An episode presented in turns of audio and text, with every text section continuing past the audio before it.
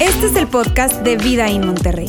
Nos alegra poder acompañarte durante los siguientes minutos con un contenido relevante, útil y práctico.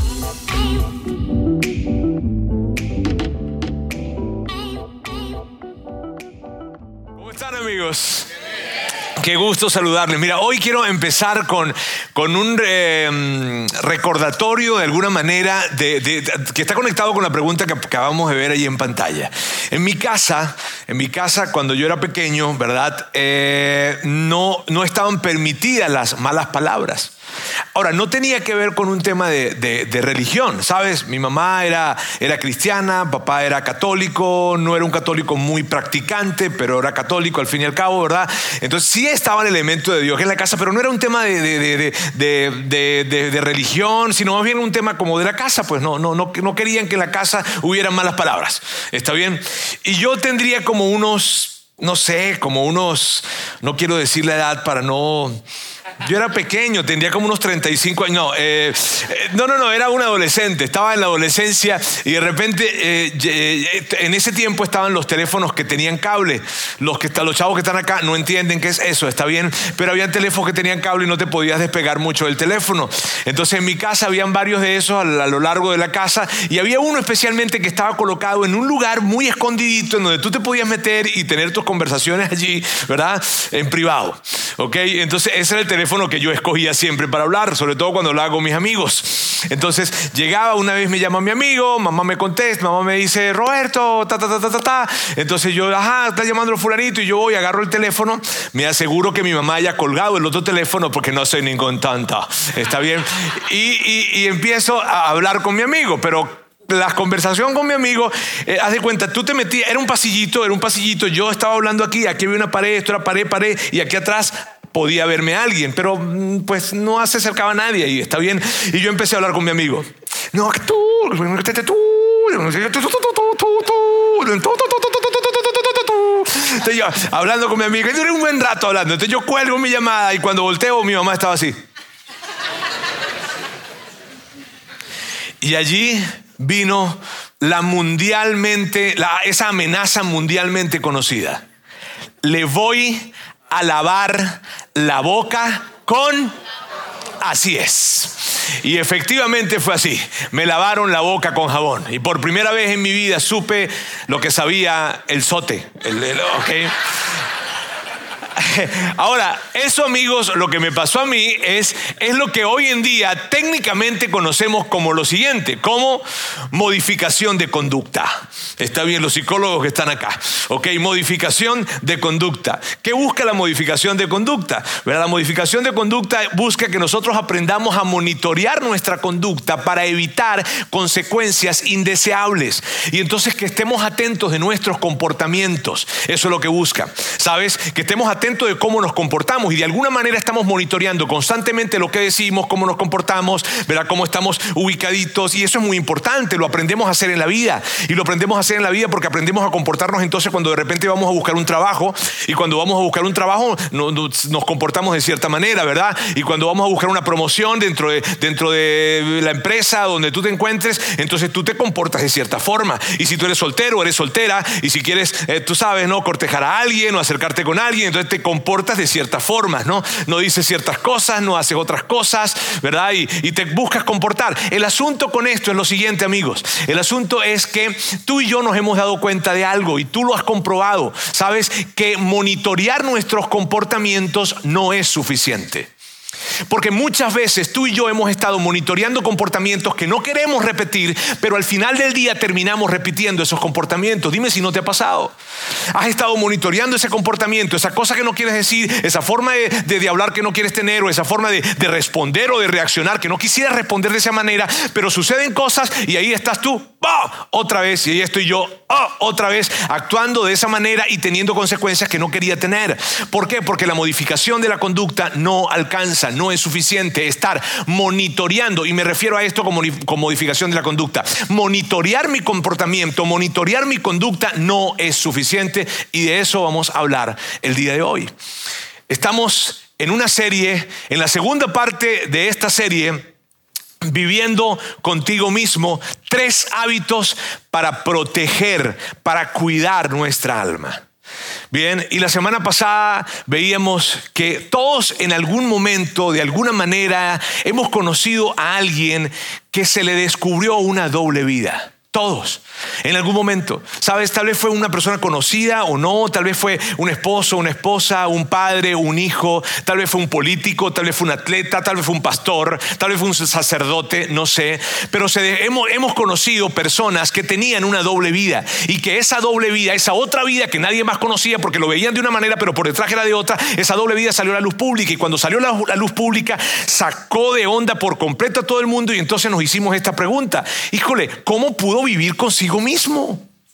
¿Cómo esa persona pudo vivir consigo mismo? O sea, ¿cómo, ¿cómo se miraba al espejo? ¿Cómo? Y decíamos la semana pasada, ¿verdad? Que muy, muy, muy pegado a esa pregunta hay una suposición. Y es la suposición de, yo no podría vivir así.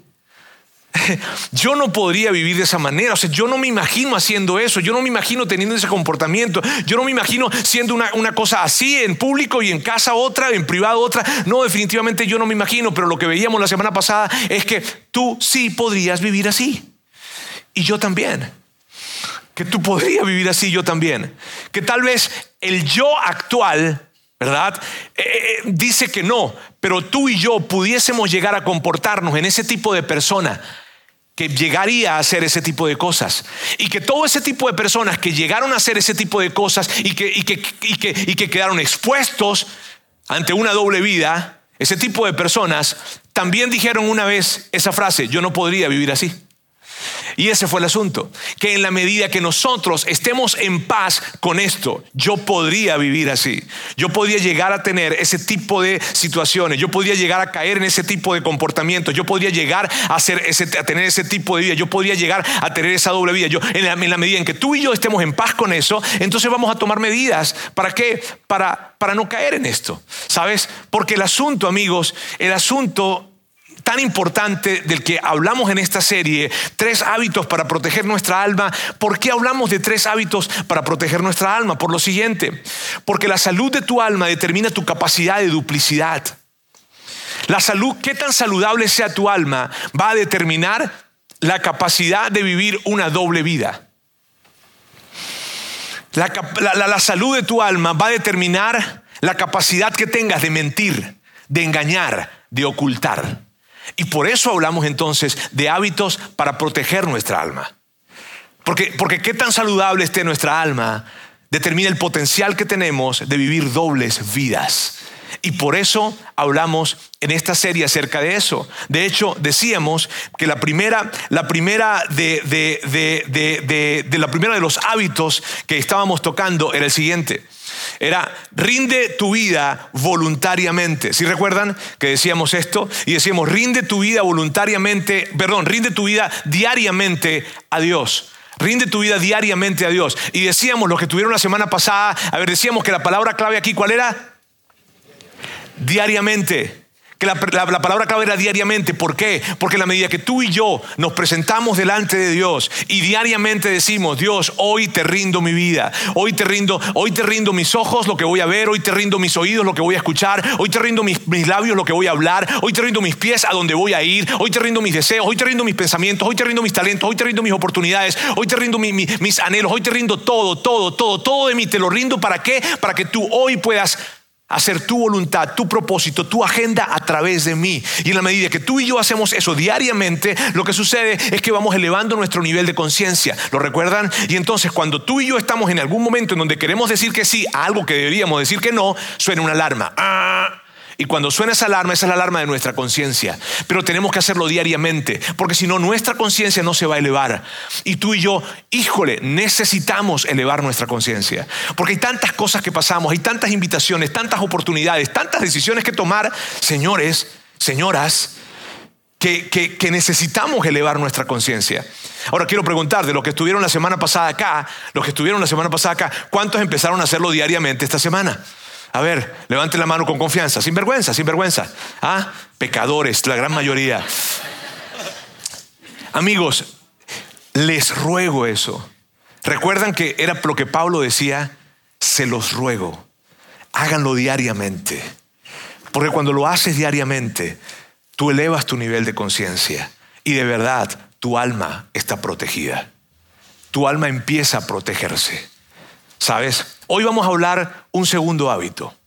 Y este segundo hábito que vamos a hablar Sabes, es algo que ya hemos hablado acá, no es algo nuevo para los que son parte de Vida In, no, no, no, es algo nuevo, definitivamente no lo es, ya lo hemos hablado. El año pasado lo hablábamos en una serie que llamábamos Barreras de Protección. Solo que este tema, amigos, este tema es uno de esos temas que deberíamos hablarlos no, no todos los años, sino todos los meses deberíamos hablar de esto, de la importancia que tiene del impacto que tiene en nuestras vidas esto. Y por eso decidimos, de hecho, estábamos inquietos el año pasado cuando estábamos planeando este año, viendo, ¿será que tocamos otra vez ese tema? Y, en la conversación de la mesa era sí, claro que sí.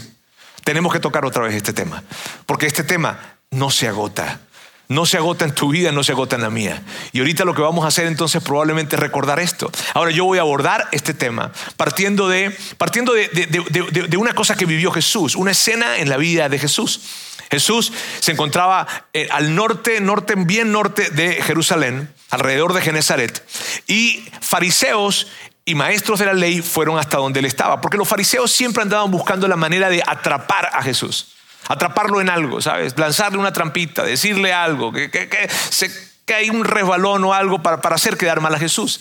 Entonces, en esa oportunidad, ellos suben y, y se acercan con Jesús y le dicen lo siguiente, le dicen, ¿por qué tus discípulos, a Jesús es esto, por qué tus discípulos desobedecen nuestra antigua tradición? No respetan la ceremonia de lavarse las manos antes de comer. Ellos estaban con los ojos bien abiertos por cualquier detallito, ¿sabes? Cualquier detallito que se presentara, ¡pum! iban a señalar. Iban a levantar las manos, ¡ey! ey eso está mal! ¡Ey, Jesús! Y si no era con él, era con, los que estaban alrededor de él. Y en este caso era con sus discípulos. ¡ey! ¿Por qué tus discípulos no se lavan? ¿Por qué tus discípulos no cumplen con la tradición, que, con nuestra tradición de lavarse las manos antes de comer? Ahora, miren bien. Este era un asunto, y, hay mucho contexto acá, yo no voy a hablar de todo el contexto, pero sí quiero mencionar algo de contexto acá. Sabes, la ley judía era la que está contemplada en la Torá lo que nosotros conocemos como el Pentateuco, los primeros cinco libros de la Biblia, Génesis, Éxodo, Levítico, Deuteronomio y Números, esos cinco primeros libros. Pero hay otra Torah, que es la Torah oral, que es una tradición oral que tenían los judíos y que tienen los judíos. Está bien, esa Torah oral no estaba escrita, en ese momento no estaba escrita. Era supuestamente algo que supuestamente Dios le había dicho a Moisés y que Moisés se lo había dicho a José y José se lo había dicho al otro, y al otro, y al otro, y al otro, y al otro, y así había pasado de generación en generaciones. Y ese tipo de, esas tradiciones. Esa era la tradición. Ahora, esa tradición lo que buscaba era cuidar que la ley se cumpliera. Por ejemplo, habían este tipo de mandamientos. No, no, no, van, a, no van a hacer negocios los días sábados.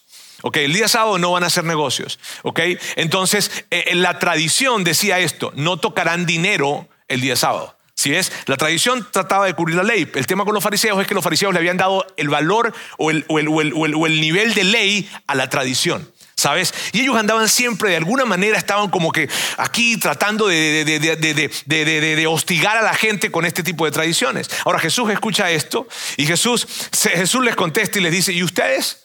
Jesús les dice, ¿y ustedes? Ustedes que ni siquiera cumplen la ley, ahora pretenden entonces que la tradición se cumpla. O sea, no son capaces de cumplir la ley y quieren que cumplamos la tradición. Y les dice, hipócritas. Ese era Jesús. Jesús bateaba por el home. ¿Sabes? O sea, él era duro con lo que, con lo que, con lo que les entregaba a ese tipo de personas. Entonces, él, en medio de esa conversación y en medio de, en medio de lo que les está diciendo, él aprovecha el momento para traer una enseñanza. Una enseñanza, amigos, que es espectacular para ti, para mí y para todos los que estamos en este recorrido de tratar de proteger nuestra alma. Y él les dice esto. Les dice, lo que entra por la boca no es lo que los contamina ustedes se contaminan por las palabras que salen de la boca.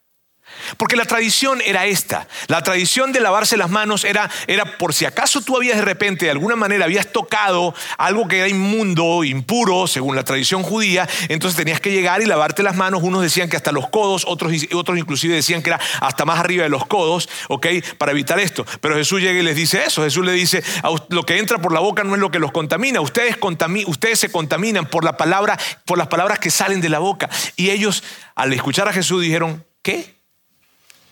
O sea, no entendieron. Porque, o sea, ¿cómo por lo que sale? O sea, ¿cómo me voy a contaminar por lo que sale? O sea, lo que me contamina es lo que entra, no lo que sale. Estaban hechos bolas. Ellos no entendían. Y Jesús sabía que no entendían. Por eso Jesús les trae claridad. Y entonces Jesús les dice, unos versículos más abajo, Jesús les dice esto. ¿Todavía no lo entienden? Preguntó Jesús. Todo lo que comen pasa a través del estómago y luego termina en la cloaca. Yo no creo que necesite darle mucho detalle de eso a ustedes, ¿verdad? Ok, entonces ellos están escuchando eso. Ellos están escuchando, ajá, ajá, y luego Jesús lo aborda y dice, lo que sale de la persona es lo que la contamina, no lo que entra. Siguen sin entender. Y entonces Jesús dice esto, que es poderosísimo. Jesús les dice, pues de adentro del corazón de la persona, salen de adentro del corazón de la persona, salen los malos pensamientos, la inmoralidad sexual, el robo, el asesinato, el adulterio, la avaricia, la perversidad, el engaño, los deseos sensuales, la envidia, la calumnia, el orgullo y la necedad. Que la necedad no es más que el mal juicio para tomar decisiones sabias o para tomar buenas decisiones. Entonces Jesús le está diciendo, es de adentro, eso está adentro y lo que sale es lo que realmente contamina, porque lo que sale quiere decir que estaba adentro. Y luego termina diciendo esto, todas esas vilezas provienen de adentro, esas son las cosas que les contaminan. Entonces, básicamente, lo que estaba diciendo, me encanta Jesús, porque Jesús es tan brillante y tan profundo. Él dice, sabes, que te laves las manos, que no te laves las manos para comer, ni te preocupes por eso. Ni te preocupes por eso. Preocúpate por lo que está dentro. Y por eso lo que estaba Jesús queriendo decir era esto. Justamente, era esto. Ponle atención a tu interior. Vigila lo que pasa dentro de ti. ¿Por qué? Miren bien amigos, porque nuestro comportamiento eventualmente refleja lo que hay en nuestro corazón. Esto es confrontador para ti y para mí. Y yo quiero que, yo quiero que estés tan conectado conmigo en esto. Nuestro comportamiento eventualmente refleja lo que está en nuestro interior. No es algo así como que actúe de esta forma y digo, ah, es que estaba estresado. No. Ah, es, que, es, que, es que había muchas tensiones a mi alrededor. Sí, sí habían, pero eso salió de algún lugar. ¿Y sabes de dónde salió? De adentro. Préstale atención a tu interior. Y eso es lo que Jesús estaba diciendo. Préstale atención a tu interior, porque de tu interior sale todo esto. Ahora, yo quisiera que viéramos esa lista que Jesús da en ese versículo, pero vamos a expresarla de otra manera y vamos a colocarla acá. Ahí tenemos entonces a inmoralidad, adulterio, engaño, insultos, robo, codicia, desenfreno, arrogancia, asesinato, maldad, envidia, mal juicio. ¿Tú conoces a alguien que, haya, y, quiero, quiero que, seamos tan, tan sinceros y tan honestos con nosotros mismos acá. ¿Conoces a alguien que haya perdido su matrimonio, que haya perdido el respeto de sus hijos, que haya perdido una profesión, una, una carrera, su reputación, que haya perdido probablemente plenitud en su vida, que haya perdido algo por alguna de estas cosas? ¿Conoces? ¿Sabes? La respuesta es que sí. Claro que tú conoces. Claro que yo conozco. Y saben, y puede que tú me digas a mí, pero era gente buenísima, sí, era gente buenísima, porque el asunto es esto, amigos, cada una de estas cosas que están acá, todo lo que está acá, inmoralidad, adulterio, desenfreno, envidia, arrogancia, asesinato, mal juicio, y tal vez tú dices, híjole, hay algunas como que son muy grandes, sí, pero tú y yo nos podemos identificar con algunas de estas. Tú y yo nos podemos identificar con algunas de estas. Claro que sí. Y el tema es este, amigos, que esto no sucede de la noche a la mañana. O sea, yo de la noche a la mañana no me conseguí con una mujer, wow, qué guapa, y ese día me fui y me acosté con ella, siendo yo casado. No, eso no sucede así. De la noche a la mañana yo no llegué y de repente, ¡pum!, hice un engaño y una malversación de fondos financieros. No, eso no sucede así.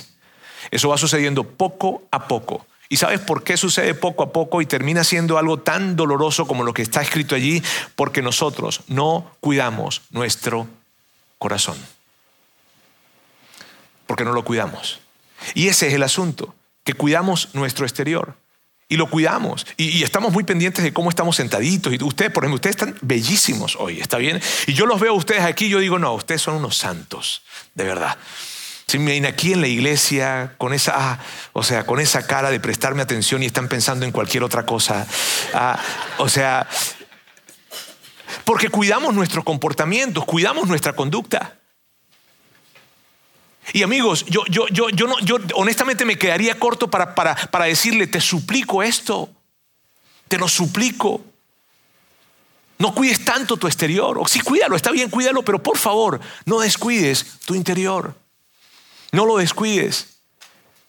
Porque tu interior, lo que hay en tu interior, amigos, lo que hay en nuestro interior, es lo que va eventualmente a salir en nuestro comportamiento. El tema es que tú y yo no lo aceptamos, ¿cierto? Y de repente decimos cosas o actuamos de ciertas maneras y, no lo haces. No, es que yo, es que lo que pasa es que estaba estresado. Lo que pasa es que, eh, eh, es que ella me hizo enojar, él me hizo enojar. Pero eso, no, no, no, viejo, no, no, no, no, no. Eso está adentro. Eso salió de algún lugar.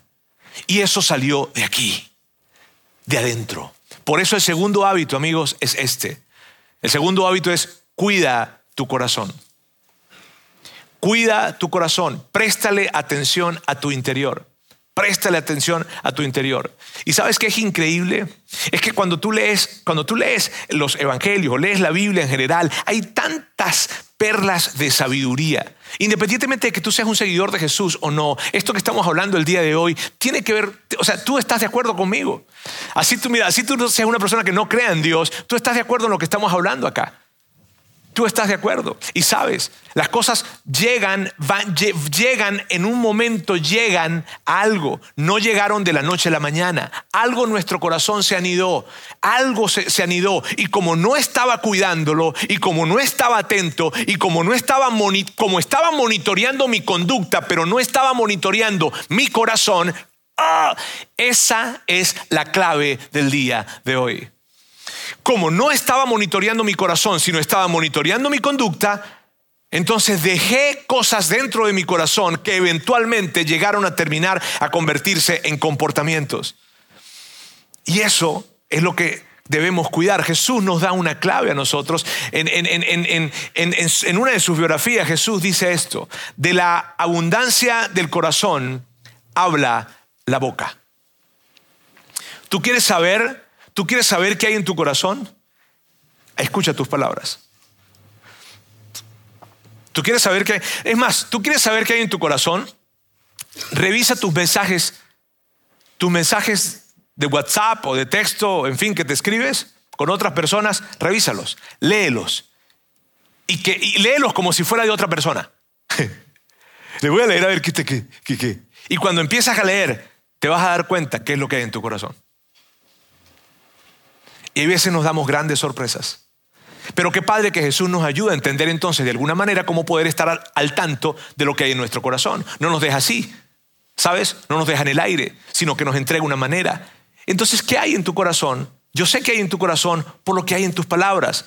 Hay una persona con quien yo compartí eh, hace un par de años, estábamos saliendo a hacer unos proyectos con unas organizaciones, en fin, y, en un momento de los viajes, ya iba como cuatro viajes, no recuerdo, él se me acercó y me dijo, Roberto, a mí me encantaría que tú fueras mi mentor, hay algo que me tienes que decir, yo tenía que decirle como 50 cosas. Entonces me dice, ¿hay algo que tú me quieras decir? Y yo, yo le dije, em, tratando de, controlarme, ¿está bien? Pues, no sé.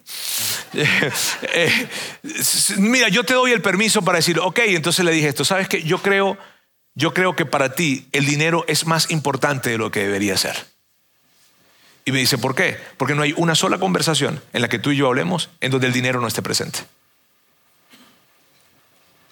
Me hablas poco de tu familia, me hablas poco de tus sueños, me hablas poco de hacer las cosas bien, me hablas poco, pero del dinero me hablas muchísimo.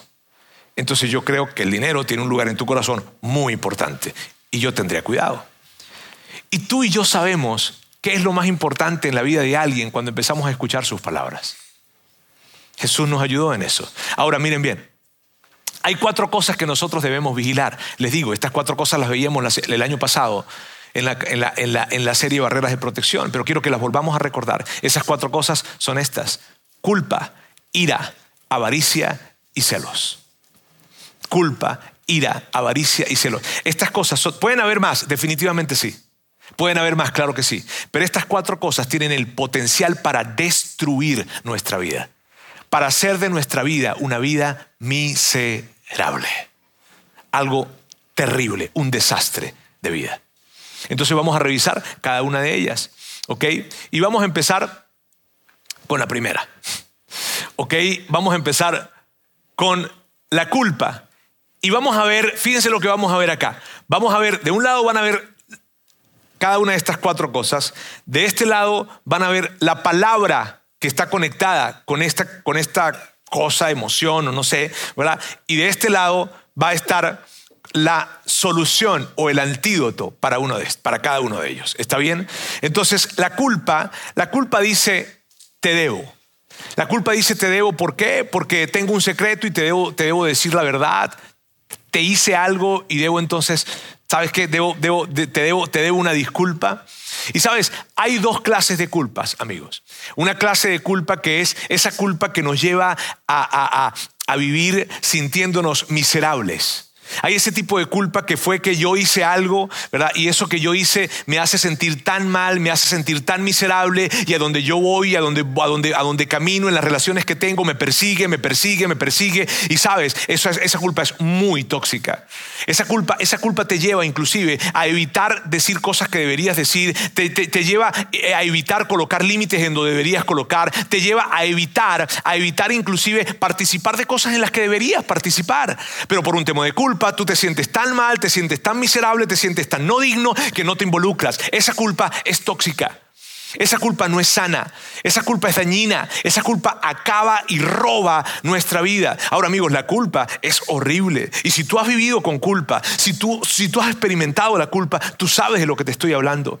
La culpa te succiona la vida. Es una cosa horrible. Caminas y de repente hablan acerca de padres y te sientes mal padre, y te sientes mala madre, y te sientes mal esposo, y te sientes mal esposa, y te sientes mal hijo, y te sientes mal profesional, y te sientes que le defraudaste a todo el mundo, y tienes años y años caminando con la culpa y no sueltas la culpa, sino que la culpa te está desgarrando el alma. Y hay otro tipo de culpa, la culpa que es saludable. ¿Cuál es la culpa que es saludable? La que nos lleva al arrepentimiento la que definitivamente yo identifico y algo que hice que no está bien. Esto no estuvo bien. ¿Por qué? Porque ofendí a alguien, dañé a alguien. Me dañé a mí mismo, dañé a mis padres, dañé a mis hijos, dañé a mi esposo, dañé a mi esposa, los dañé a ellos, los dañé. Y esa culpa entonces, en aras de yo reconocer que estoy mal, entonces me lleva a arrepentirme. Y justamente, amigos, y puede, mira, puede que la culpa, inmediatamente de que tú te arrepientas, puede ser que la culpa no, no se vaya del todo, pero al menos empieza a construirse una narrativa diferente que te permite avanzar en la vida. Entonces, ¿cuál es el antídoto para la culpa? Este es el antídoto para la culpa, confesar. Ese es el antídoto. Tú quieres, tú has vivido con culpa, tú sientes culpa, y, recuerda esto, estamos hablando de monitorear el corazón, porque cuando tú no proteges el corazón, cuando tú dejas que la culpa se quede allí y que la culpa siga, y el tema es esto, con la culpa el tema es el asunto, que cuando tú dejas la culpa aquí, ¿sabes qué va a pasar? Que se te va a hacer más fácil seguir recorriendo ese camino por el cual tú fallaste. Y lo vas a hacer otra vez y otra vez y otra vez. Y va a llegar un momento que hasta ni culpa vas a sentir, entre comillas, porque la culpa te va siempre a perseguir. Pero el punto es que si yo no, yo, la manera de librarme de la culpa es la confesión. Cuando confieso, me puedo librar de la culpa. Pero si yo no confieso, yo dejo que la culpa me acompañe. Y al acompañarme la culpa, está minando, saboteando la plenitud de vida que yo pudiese llegar a tener. Vivir con culpa, amigos, es algo que yo no se lo recomiendo a nadie. Hablamos entonces de la segunda, que es la ira. Y la ira tiene esta palabra. Mírala bien. La ira tiene la palabra tú me debes. Porque siempre que nosotros estamos enojados, amigos, siempre que estamos enojados, esta es la suposición. La suposición es, las cosas no están saliendo como yo quiero que salgan. Entonces, como no están saliendo como yo quiero que salgan, me enojo. Y puede ser algo pequeño, ¿sabes? Como por ejemplo, íbamos a salir a las 7 de la noche porque teníamos una cita a las 7 y media y salimos a las siete y media y llegamos a las ocho de la noche y entonces me enojo y me enojo contigo. Obviamente que ese enojo siempre va hacia el hombre porque el hombre es el que llega tarde a todas las reuniones. ¿Está bien? Quiero que quede claro. Ahora, fíjense bien. Y, el asunto, el asunto es este. El asunto es que puede ser algo pequeño o no, puede ser algo grande. Puede ser que, que esa persona te robó algo te robó, te robó años de vida, te robó tu primer matrimonio, te robó, te robó la posibilidad de tener a tus hijos contigo, te robó tu infancia porque hubo un abuso en la historia, en tu historia, te robó, te robó algo, vino y te robó y entonces, claro, allí es más difícil, el enojo es más grande probablemente, ¿sabes? Porque no es una cosa pequeña, es una cosa más grande, pero el asunto es, lo siguiente, que la, la ira siempre está conectada con esto, tú me debes, Tú me debes, tú me debes algo, tú me debes algo. Una de las cosas que nosotros hemos aprendido aquí en, nuestra iglesia ha sido que cada vez que estemos en una situación en donde la ira se esté apoderando de nosotros, ¿verdad? Porque la vida se apodera de nosotros y es tal cual Hulk. ¿ok? Es tal cual, ¿ok? Cuando la ira se está apoderando de nosotros, que nosotros podamos tener un diálogo con nosotros mismos y decir algo como lo siguiente, parte del problema aquí soy yo. Cuando estoy en ese momento de ira, que yo pueda decir, parte del problema aquí soy yo. Parte del problema es que yo no estoy obteniendo algo que yo quiero. ¿Qué? Respeto, atención, cuidado, no sé. Pero parte del problema soy yo. Y cuando yo me siento parte del problema, entonces yo también soy parte de de la solución. Pero si yo no me siento parte del problema, si mi, si mi, si mi asunto es este, tú me debes, tú me debes. Entonces mi dedo está señalando. Pero si yo soy capaz de decir, hey, yo soy parte del problema. Y parte del problema es que no estoy recibiendo lo que quiero, algo que quiero. ¿Qué es eso algo? Mírame, tú no sabes la cantidad de veces, y les confieso, que yo he tenido que andar en mi carro antes de llegar a mi casa, que me descubro a mí mismo que estoy molesto y digo, ¿qué no estoy obteniendo? ¿Qué no estoy obteniendo? Y me he detenido. Yendo a mi casa hay una, hay una, hay una, hay una, hay una subida, en fin, y yo hay veces, les digo, varias veces me he detenido en esa subida, he, detenido el carro y he dicho, ¿qué no estoy obteniendo? ¿Por qué estoy tan molesto? ¿Qué no estoy obteniendo? ¿Quién me debe algo? Obviamente, Sandra es la que siempre me debe todo. No, yo soy el que le debo a ella. Ahora mira, y, el asunto, ¿cuál sería entonces, mira bien, cuál sería entonces el antídoto, el antídoto para esto? De hecho, antes de llegar al antídoto, quiero colocarte un, un pensamiento de David acerca de la ira, que, que, te ayuda a entender lo, lo, lo, lo, tóxico que es esto. Mira lo que dice David. David dice, no des lugar al enojo, ni te dejes llevar por la ira. Eso es lo peor que puedes hacer. O sea, imagínate esto. Imagínate, yo quiero que tú estés conmigo. A ver, levante la mano todo. No, ok, mire bien, eh, escuchen bien. No te dejes llevar por la vida, porque cuando te dejas llevar por la ira es lo peor que puedes hacer. Vas a decir cosas que no quieres decir, vas a tomar decisiones que no quieres tomar, vas a dañar, vas a herir a personas que tú amas y no quieres hacerlo. ¿Cuántas veces yo de mis labios han salido palabras que he herido a personas que amo porque me dejé llevar por la ira? Porque ese es el problema. La ira te controla. La ira se sienta en el volante de tu vida y maneja y le da dirección a dónde ir, qué decir y qué hacer.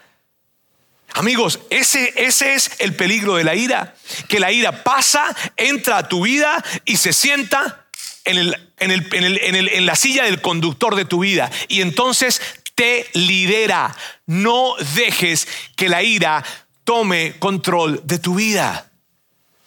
Porque según David, y estoy totalmente de acuerdo, es lo peor que te puede pasar. Dice, es lo peor que puedes hacer. ¿Cuántos de ustedes probablemente se han criado con alguien que tenía problemas de ira? ¿Cuántos probablemente tuvieron cerca a un familiar, a un amigo, no sé, a un padre que tenía problemas de ira. Y sabes, sabes lo, lo, lo dañino que es. Sabes las heridas que deja en el corazón. El tema es que cuando tú y yo venimos de ese tipo de experiencia en nuestra crianza, ¿sabes cuál es la bronca? Que muchas veces la adoptamos.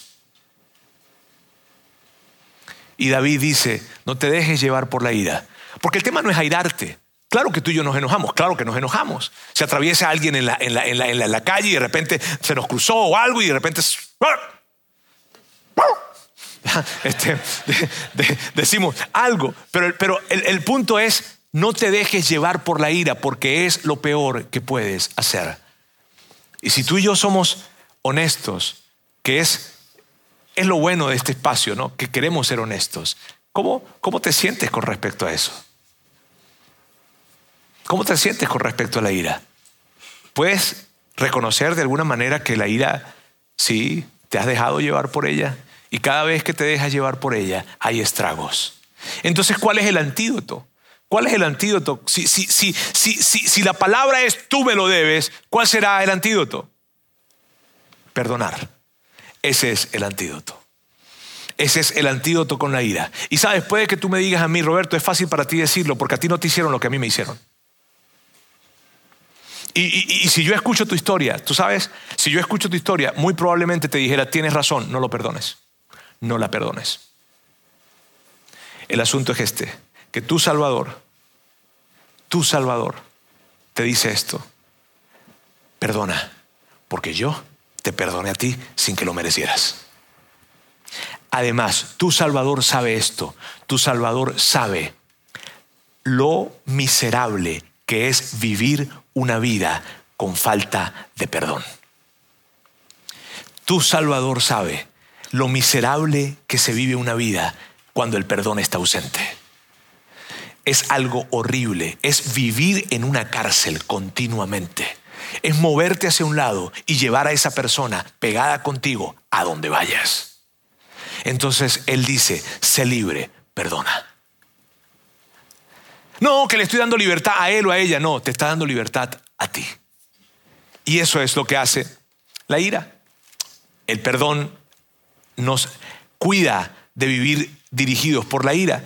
¿Cuál sería entonces esa siguiente? La avaricia. Y la palabra de la avaricia es la siguiente me lo debo. La avaricia se basa en el pensamiento de que todo lo que llega a mis manos, todo lo que llega a mis manos es para mí. Mi sueldo, mis ingresos, mis promociones, mis bonos, mi herencia, todo es para mí. Todo. todo es para mí. Entonces, si llegó algo, es para mí. En eso se basa la avaricia. ¿ok? Todo, todo, todo lo que llega es para mí. El problema con este asunto, amigos, es que nunca será suficiente. Siempre faltará un poquito más. ¿Sabes? Siempre falta un poquito más. Eso es como una, eso es como una ruedita esa de hamster, ¿verdad? Que no tienen fin, no tienen fin, no tienen fin. Porque entre más llega, más quiero. Entre más llega, más quiero, más quiero, más quiero, más quiero. Y si vivo bajo la suposición de que todo lo que entra a mi vida, sea por un bono, sea por un regalo, sea por una promoción, sea por una herencia, sea por lo que sea, es para mí, voy a vivir siendo presa de la avaricia. Voy a vivir siendo avaro. Y cierto que ser avaro no es algo de lo cual enorgullecerse. Ven y te presento un amigo, mira, súper avaro él. O sea. No, no, o sea, a ti no te gustaría que cuando tú estés muerto de repente lleguen, ¿verdad? Y estén leyendo algo y que digan, queremos reconocer al hombre más avaro que hemos conocido en la tierra. No, no es algo que tú y yo quisiéramos. ¿Sabes? Vivir de esa manera, claro que no. Por eso, amigos, por eso, ¿cuál es el antídoto? ¿Cuál es el antídoto para la avaricia? ¿Cuáles creen que es? ¿Ah? Dar. Dar. Ahora, dar extravagante y consistentemente. Dar de una manera obscena.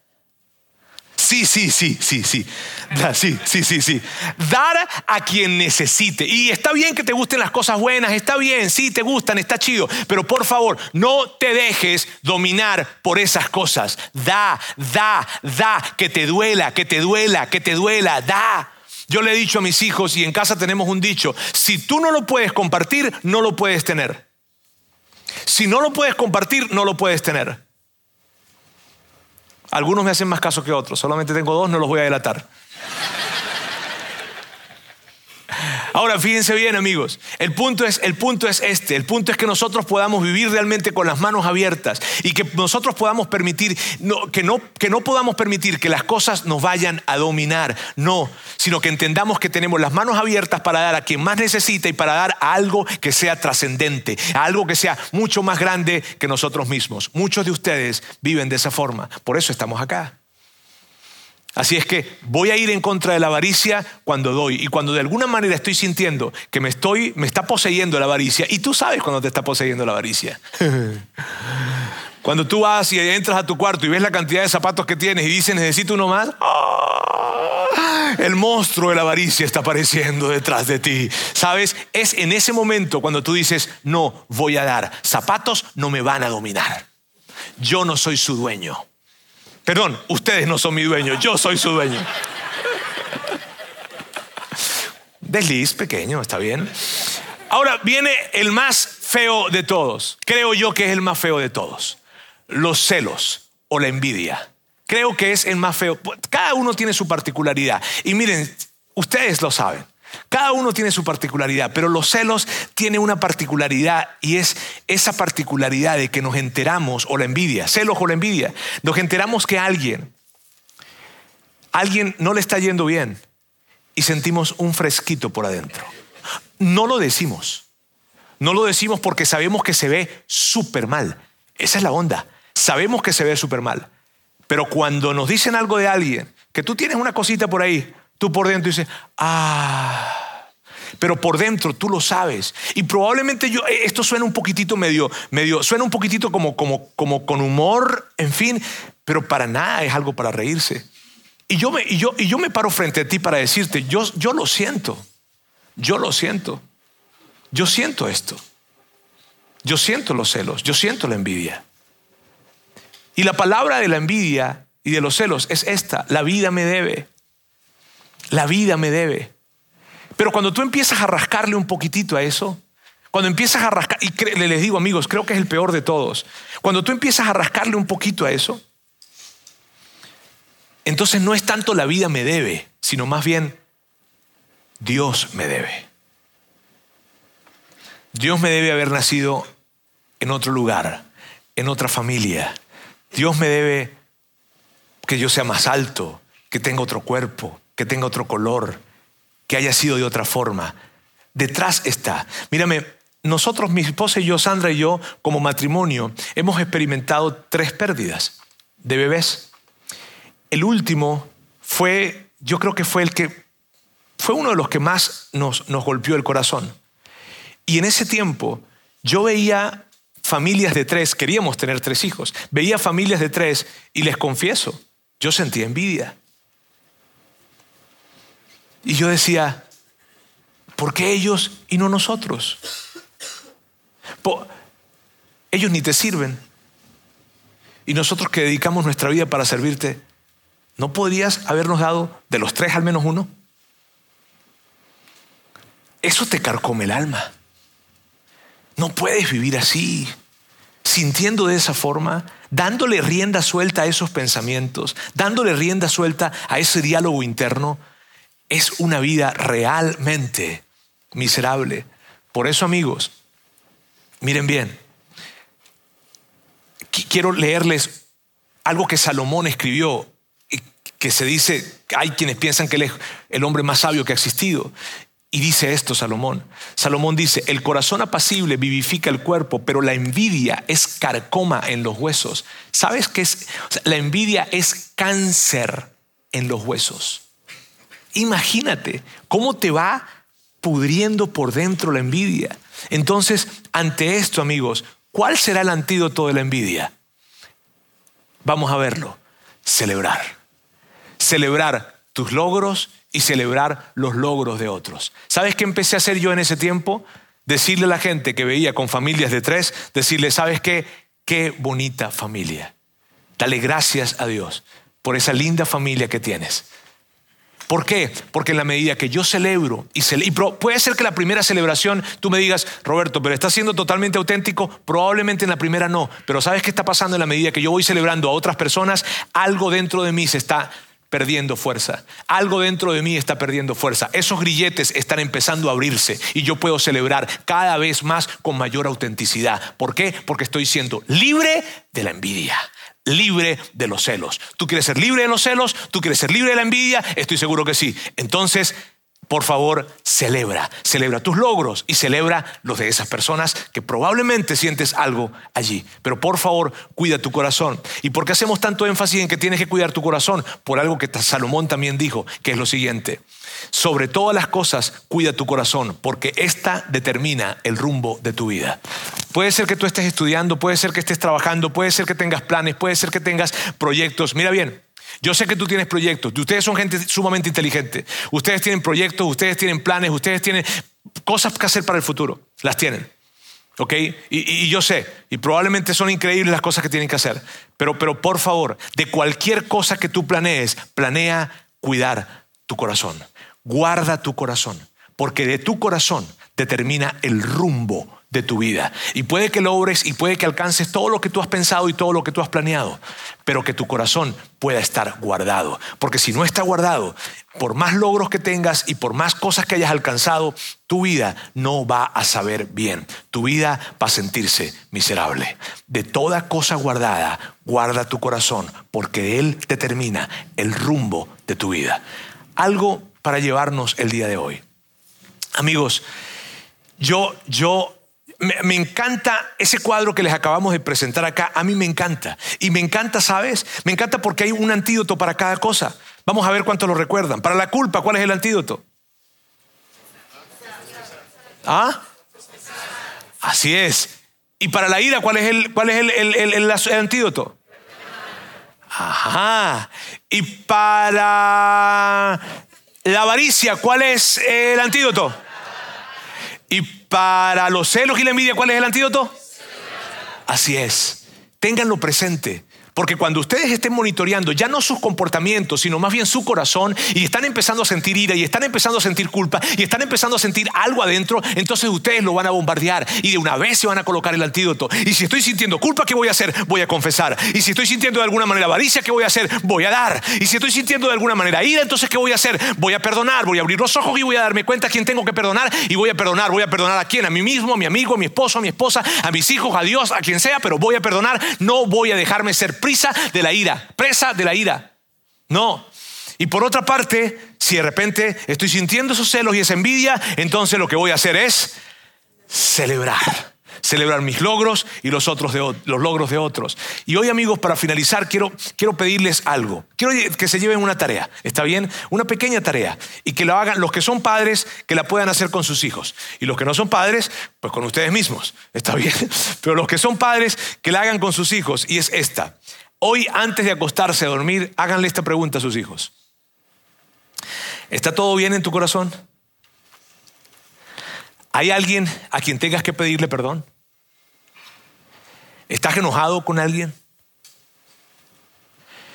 Eh, eh, eh, ¿Hay alguien a quien, a quien puedas celebrarle por algo que hizo?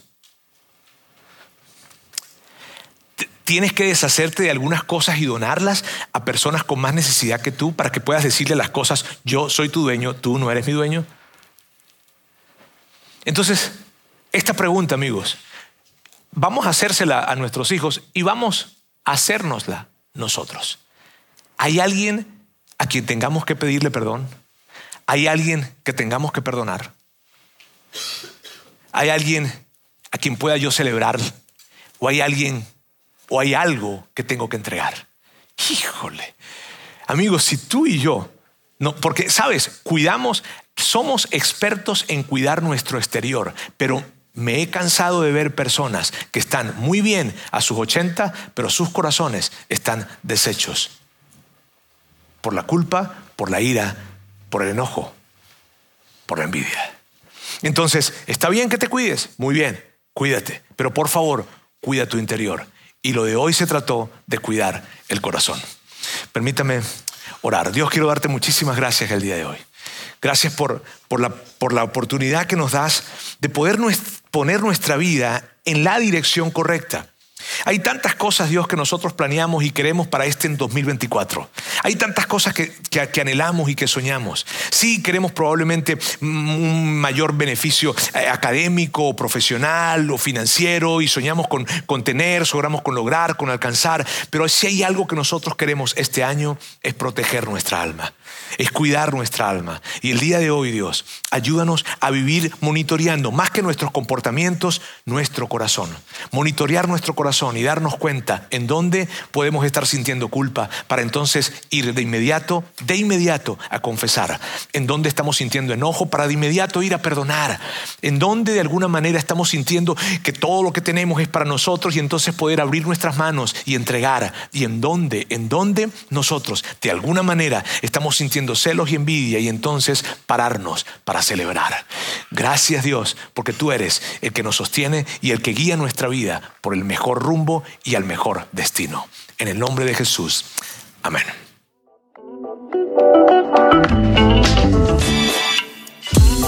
Sigue conectado a los contenidos de Vida en Monterrey a través de nuestro sitio web y de las redes sociales.